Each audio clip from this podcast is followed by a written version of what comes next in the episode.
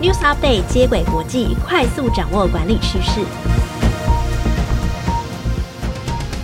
听众朋友，大家好，我是经理人月刊采访编辑简玉璇，我是经理人月刊实习编辑陈田静，欢迎收听经理人 Podcast 的接轨国际。在这个单元中，编辑团队会精选国际财经管理资讯，提供导读和解析，帮助读者掌握管理趋势。今天要分享的主题有。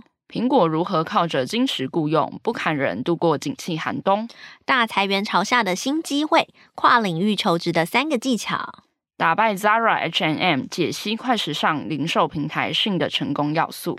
好，今天第一则新闻呢，要带大家来关心科技业的裁员潮，是一则悲伤的消息。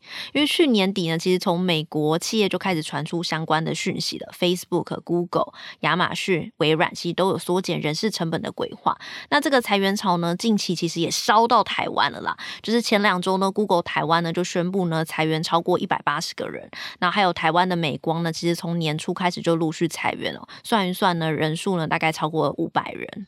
没错，那根据数据追踪网站 Layoff FYI 统计啊，今年一月美国平均每天就有三千名员工打包走人。你是说每天吗？不是一个月？没有，每天就是每天，那很 惊人，真的。那大家其实都会好奇说，为什么疫情期间科技业是大举的抢财，然后还有出现员工重新反思工作意义的这个大离职潮哦？那我们接轨国际其实从去年年底呢就已经有开始。带大家关心大离职潮啊、躺平潮啊，甚至还有过度就业的情况。但现在，诶，看起来是疫情趋缓，情势却反转成大裁员潮。嗯，就是大家很会好奇说，难道科技业撑不住了吗？怎么前面就是说我们很需要人，但是现在呢，突然间说我不需要了，大家走吧。好，我我先大家回顾一下这个背景哦，就是二零二零年呢，疫情爆发以来，就是科技业呢，它的收入其实是水涨船高的。那以 Google 来讲呢，它二零二一年在疫情最严重的时刻，它的第二季的净利呢，居然创下了营收纪录，就可想而知啊，因为我们实体没办法接触嘛，那所有的商店呢，都转到电商去营运了。所以，Google 的广告收入呢就成长了七十 percent。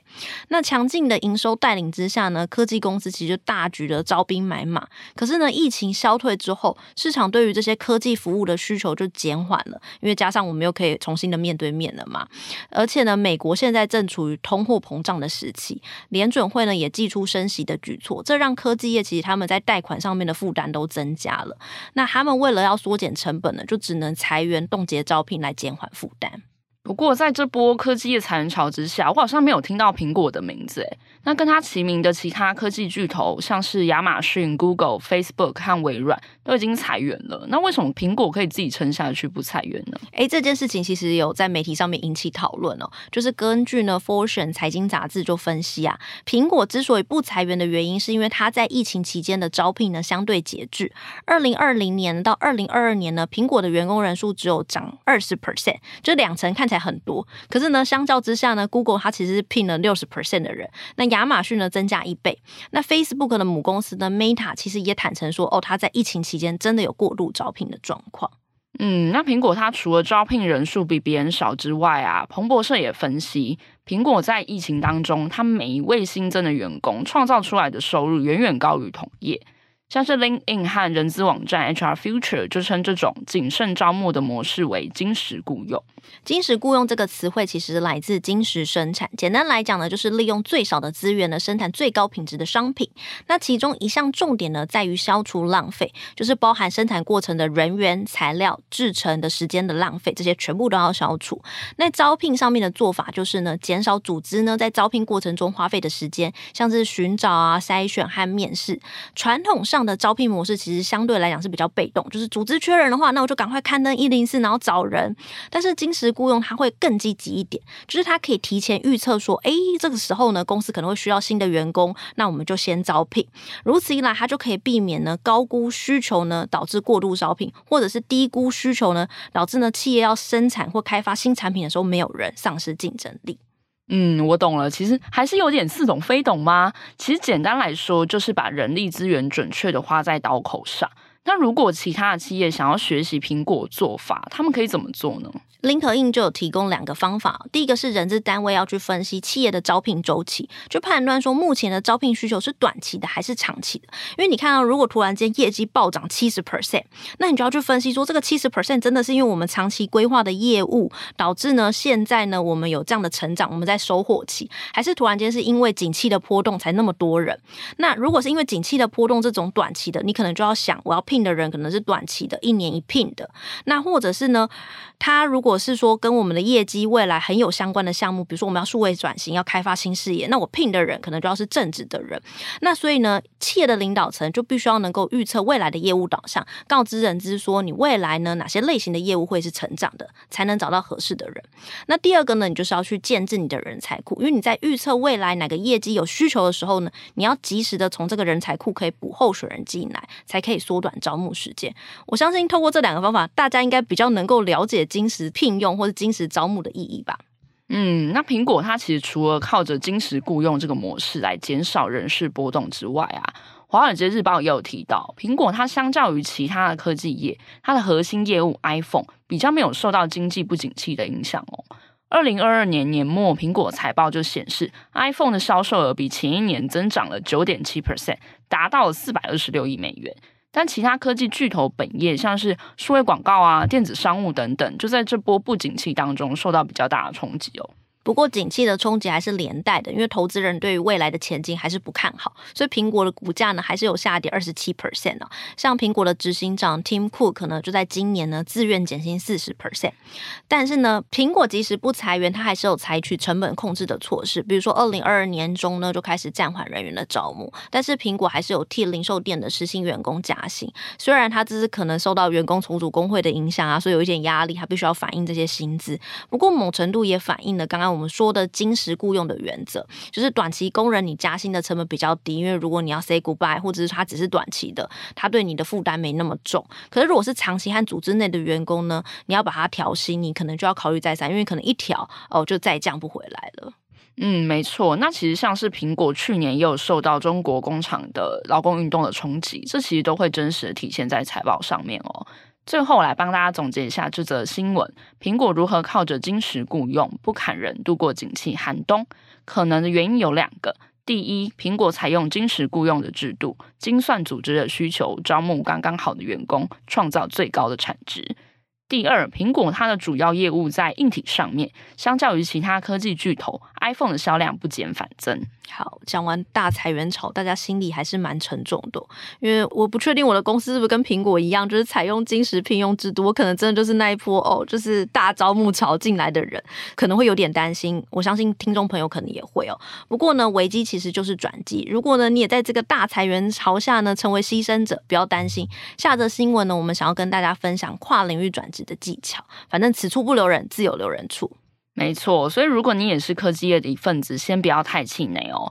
Business Insider 的网站就指出，科技业人才还是很炙手可热的。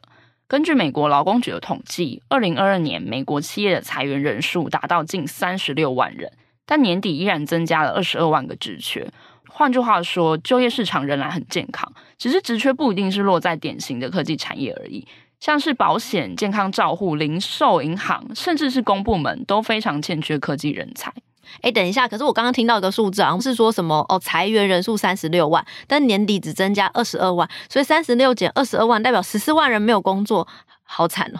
应该不是这样算的啦，我觉得玉璇听起来有点太悲观了。我们的重点其实是要告诉大家，你要如果要转职的话，还是有很多机会的。哦，我懂了。其实听起来就是说，科技业虽然是大裁员潮，可是对于其他产业来讲是大增财潮，应该是这个意思。那田静，你可以举例有哪些企业有这样的需求吗？没错，以沃尔玛为例哦，它目前就有超过两万名的工程师、用户体验专家和数据科学家。他们的人力资源部也表示啊，对于零售产业来说，科技的裁员就是他们找到好人才的机会。像是金融服务巨头摩根大通就已经在全球聘雇了五万五千名的技术人员。实际数据呢也说明这些技术人员不用担心哦。像美国招聘网站 Zev Recruiter 的调查就指出呢，被科技公司裁员的技术人员中呢，有八成的人呢在三个月内就找到新工作了。不过呢，员工被裁员，心中其实多少会有一些受到影响啦。而且你像我从科技业我要跨到零售金融，其实就等于离开自己的 comfort zone，就是离开舒适圈，难免会蛮担心的。假设你想我从媒体业跨到科技业，我就想说哇，那下一个大裁员潮应该就是裁员我吧。我的意思是说，有没有什么跨领域的技巧可以提供给大家参考呢？那 Business Insider 就已经听到大家的心声喽。以下为大家整理了三个写履历的实用技巧，让科技人才在跨领域转职的时候不卡关。第一招，用对的语言沟通自己的技能。过去你可能是在科技公司里面服务啊，例如你是用 AI 做科技产品的数据测试，但当你转向金融业的时候，可能就要思考你的技能可以帮助新的产业做到什么，比如说是不是能够透过数据建置 AI 模型，评估潜在的风险客户呢？所以在写履历的时候，一定要记得隔行如隔山，所以与其去炫耀过去的这些专案的绩效，不如去研究新的产业应该要具备哪些的技能。建议要直接聚焦，条列出你符合的项目。也就是说，你以前在科技公司，你用的语言是科技公司懂的，可是你现在要去呃金融业了，你可能就要去想说，哦，你的技能可以帮助到他们什么？然后，而且重点是是可以沟通的，就是你不要讲一些很难的什么三 D 建模啊，什么程式嘛，他们根本听不懂。你应该要去站在他们的立场去想说，哦，这些能力可以用在哪些地方？那第二招呢，就是要强化简报能力。就是呢，过往呢，在大型科技公司的时候，通常都会有产品专案经理告诉你说，这个专案的主题内容，然后你要怎么做，你就只要把它做出来，理解需求做出来。可是你离开科技公司的时候呢，你就要跟他们学习一下了，因为你要懂得呢，向招募的公司报告说，哦，我在做什么，下一步规划是什么，我遇到什么难题又怎么克服。你不能再说，哦，我只是完成他的工作而已。没错，第三招就是用具体的成绩表明求职的企图心。因为你到新的产业啊，这个产业的人可能就会质疑说：“诶，你这个人过去没有我们这个产业的背景，你是要怎么胜任公司的业务？”所以建议在求职信当中就要明确的表明自己过去的成绩。比如说，你是不是获得哪些专案开发奖项啊？在几天内解决公司的棘手问题等等，并且要向对方表保证说，你过去做出的好成绩一样是能复制到现在的公司。同时，也要很有企图心的去强调，你想要转换领域，是因为想要更多的挑战，刺激出新的火花。其实这些准备履历啊、面试的方法都可以运用在各行各业哦，建议大家都可以学起来。万一哪天想要换工作，就可以派上用场了。最最后呢，再为大家总结一下跨领域求职的三个技巧：一是用对语言沟通自己的技能；二是求职前呢，你要练习自己的简报能力；三是呢，用具体的成绩表达自己跨领域工作的企图心。刚刚讲到裁员潮之下，其实有很多的零售产业对科技人才张开了双手。那这两年其实有一个服饰零售品牌很红，就是 S H E I N 的 Shein。哎，我知道这个牌子，就是我有看过一些美妆和服饰网红开箱，真的便宜到爆炸。比如说什么耳环一对二十八块，是什么做的？不晓得。然后呢，棒球帽是一个麂皮的，只要五十块。然后呢，短版上衣一百六，然后还可以买到一百元的很多家饰用品，比如相框啊、餐垫。看完。我真的以为是什么二手跳楼大拍卖，诶，我有个好奇，Shein 这样真的会赚钱吗？我刚刚听到玉璇你有讲到耳环，其实我现在就戴着 Shein 的耳环哦。其实我觉得一对二十八块，说起来还是有点太保守啦。我那是太贵的意思吗？对，太贵，真的太贵。因为我那时候买了一组，可能里面有五六对，然后总共是三十多块钱，等于说一对耳环才五五块钱，没错，五六块，太夸张了。对，好，但这个牌子很厉害吗？听起来就是很便宜而已啊。像玉璇刚刚说的，其实也是我对讯的第一印象啊。但其实大家真的比较小看这个品牌哦。根据数据分析公司 App Annie 和 Sensor Tower 的统计啊讯在二零二一年五月就已经超过了亚马逊，成为美国下载量最高的购物应用程式。要知道它不是美国的品牌哦，那它的下载量超过了八千一百万次，非常的惊人。那根据彭博社也报道啊，这个品牌在二零二二年四月的估值达到了一千亿美元。因此，我们第三则新闻就要跟大家解析 Shein 这个电商品牌，它成功的关键到底是什么？超过亚马逊的下载量，还有估值超过三兆，这都是超猛。哎，我刚才是说，因为刚刚开始讲一千亿美元嘛，我刚换算一下，就是三兆台币，真的蛮猛的。那我想先跟大家补充一下 Shein 的背景，因为它真的不是呃。国外的品牌，它其实是一个中国的品牌。那创办人呢叫做徐仰天，他创办这个品牌的时候呢，他不到四十岁。他创业以前呢，其实都在做搜索引擎的优化啊、数位行销的顾问。然后呢，他创立电商的品牌，这些东西、这些工作经历，其实对于他创立电商的品牌都蛮有帮助的。根据 CNN 的报道就指出呢，他二零零八年在创立品牌的时候，其实是用另外一个名字叫 Zeko Z Z K K O。刚开始呢，就只卖婚纱，但后来呢，就扩展到女装。那二零一五年呢，就改名叫 Shein。虽然它的总部呢设在中国，可是公司的主要呢还是以美国、澳洲、欧洲的客群为主，就是它不是卖给中国人，它是卖给外国人的。嗯，作为一个 Shein 的使用者，我真的完全不知道它原来竟然是卖婚纱的。很感谢玉璇补充的背景知识。接下来我们要为大家解析迅如何成功的应用三个关键，快速席卷市场。第一，就像玉璇刚刚提到的，超低价格，这就是 Shein 最核心的竞争优势。尽管在进军日本之后，它同样的征服了日本挑剔顾客的口袋。等一下，他他日本很喜欢 Shein，哇，我我蛮难想象的。没错，像是东洋经济 online 就有写到，Shein 它贩售的商品几乎是从一千日元起跳，约是在新台币两百二十元。其实从我们刚刚那个耳环例子就知道，其实两百二十元就还是很保守啦。而且在消费者，如果你一进到讯的网站之后，那可能就会跳出各式各样、各种的优惠券啊，或者是折扣讯息哦。所以等于就是说，其实它本来的价格已经吓你一跳，五十块，那可能结账中那个东西再变二十块、三十块都有可能。所以它便宜是它第一个优势嘛。那第二个我要讲的它优势就是它的品相非常多，而且它会善用即时销售的模式哦。CNN 报道就指出呢迅的网络平台有多达六十万件的产品销售，主要呢都是依赖呢广州总部附近的千家供应商以及两百家合约制造商来提供它货源。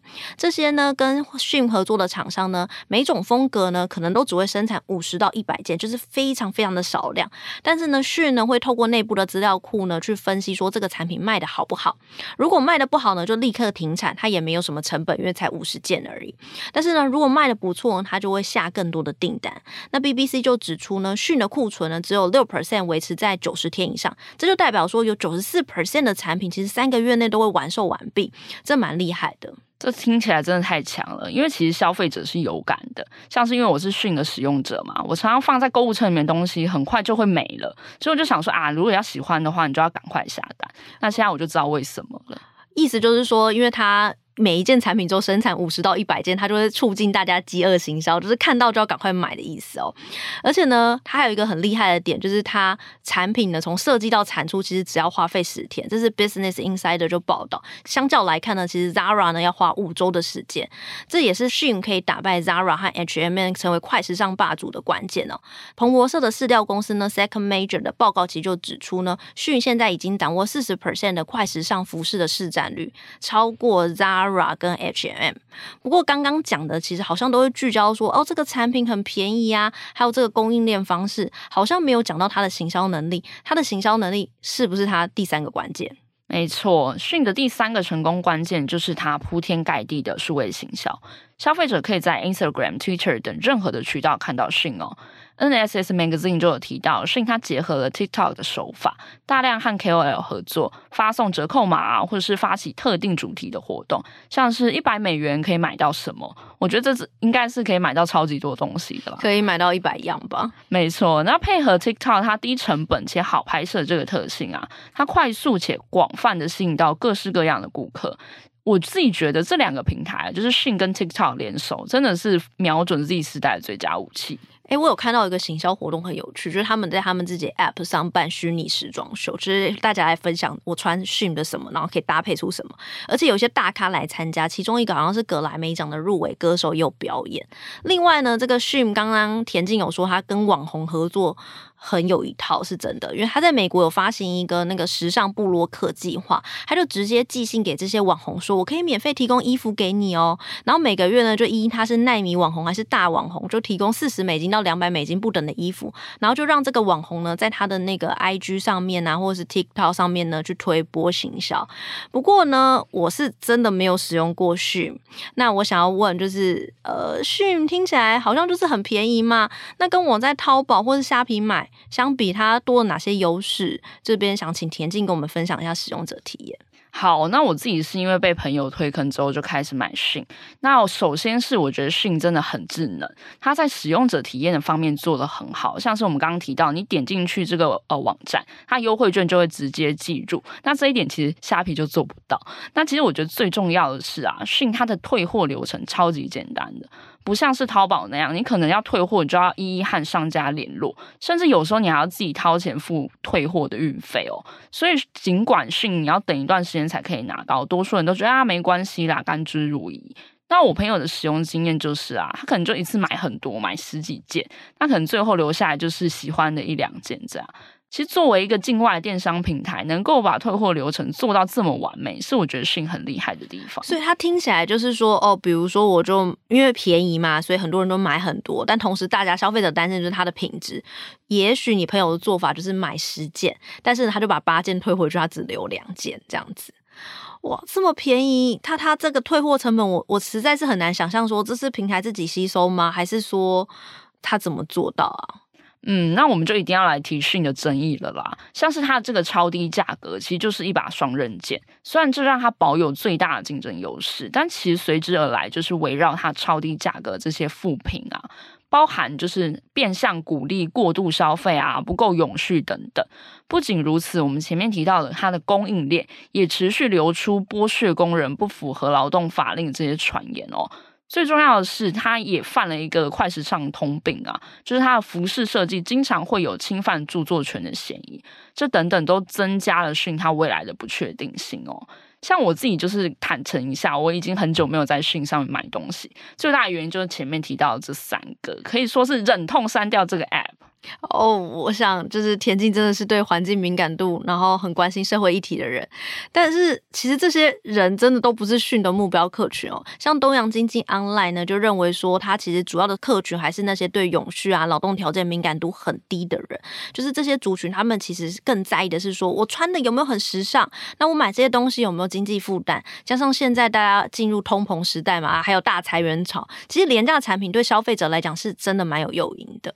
嗯，没错，所以其实讯比较不会受到这些永续 ESG 啊，或者是拒买的风暴来影响哦。东洋经济 Online 就有提到，讯它其实真正应该紧张、应该要去注意的，反而是来自同乡，也就是中国这些模仿者。呃，金融时报呢就点名了 TikTok 母公司，然后与中国电商拼多多其实都有纷纷的依循遵循就是迅的这个致富之路哦。像拼多多旗下的电商平台呢叫做泰姆哦，这我也是整理这个新闻第一次认识的。它呢在二零二二年的九月呢，其实就已经在美国上线它的平台了。那十月中呢就登上呢 iOS 系统 App Store 的购物类 APP 榜首。那泰姆它其实就是复制迅的成功模式呢，大量寄出优惠给消费者，并且投入广告，同时呢，它还补贴的店家，吸引更多的厂商进来。尽管讯呢，它有先行者的优势哦，但是想要保持领先地位啊，你势必得付出更多的代价，或是做更多的功课，也需要正视呢其他的电商巨头的压力。没错，听起来其实就是用魔法打败魔法的概念啦。以下为大家总结这则新闻：讯的成功关键主要有三点：第一，超低价格，这也是讯最核心的竞争优势。第二，铺天盖地的数位行销，结合各个社群媒体和 TikTok 短影片的宣传。第三，供应链，迅打破过去成衣业得大量产制的模式，靠着更短的付款时间为条件。让众多供应商愿意小量制作。很谢谢田静的分享哦，让我也认识了这个讯这个牌子。今天呢，我们讨论了三则新闻，分别是苹果如何靠着金石招募不砍人度过景气寒冬，还有跨领域求职的三个技巧。最后呢，是解析快时尚零售平台讯的成功要素。喜欢经理人 Podcast 的话，欢迎到 Apple Podcast 给我们五星好评。如果有职场困扰，希望我们解答的，也可以填写资讯栏中的表单，我们将有机会邀请职场专家为你解答哦。以上内容由简玉璇、陈田静制作，谢谢大家的收听。经理人接轨国际，下回再见，拜拜，拜拜。